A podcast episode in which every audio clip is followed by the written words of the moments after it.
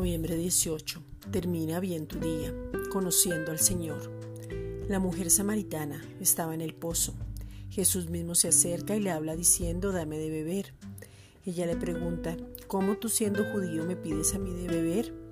Y él contesta, si conocieras, si tan solo supieras que el don soy yo mismo. El pozo representa la ley y las tradiciones judías, porque los samaritanos habían profanado el templo, pero Jacob en un pozo es donde tiene su encuentro con Raquel en Génesis 29.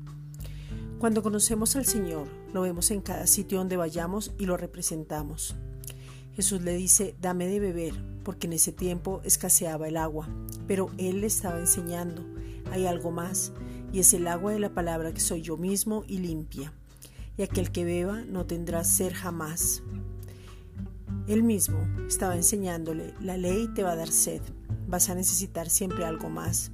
Vas a sentirte culpable, vas a condenarte y necesitas el agua de vida eterna.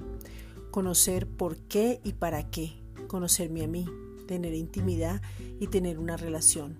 Le estaba hablando lo verdadero. Juan 4:14.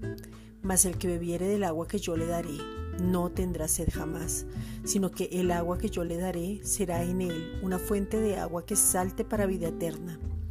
Esta es una reflexión dada por la Iglesia Gracia y Justicia.